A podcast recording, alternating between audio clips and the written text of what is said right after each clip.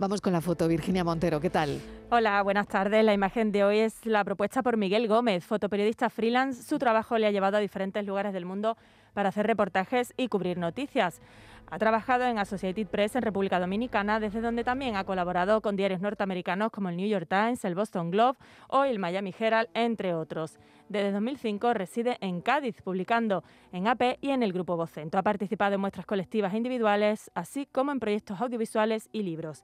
Imparte talleres fotográficos y consultorías sobre fotografía política. Y ya saben nuestros oyentes que pueden ver la foto del día en nuestras redes sociales. En Facebook, La Tarde con Mariló Maldonado y en Twitter, arroba La Tarde Una madre y su hijo descansan acurrucados.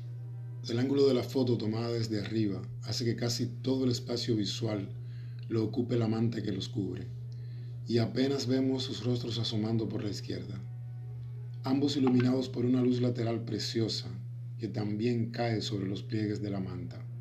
Podrían estar perfectamente en el salón o el dormitorio de su casa, o posando para una revista famosa, pero no. Están esperando en la estación del Viv, Ucrania, que un tren los lleve lejos de la guerra, del horror diario y el vacío de futuro. Es solo un momento de paz sin tiempo definido entre un tren y una frontera. La madre duerme, pero el niño no. Con la mirada perdida pareciera estar procesando todo lo que ha vivido con tan pocos años.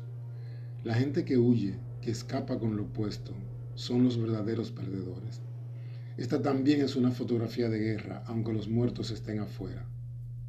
La foto es de Dan Kitwood, de la agencia Getty. Fotoperiodistas que eligen su imagen del día. La tarde de Canal Sur Radio con Mariló Maldonado. También en nuestra app y en canalsur.es.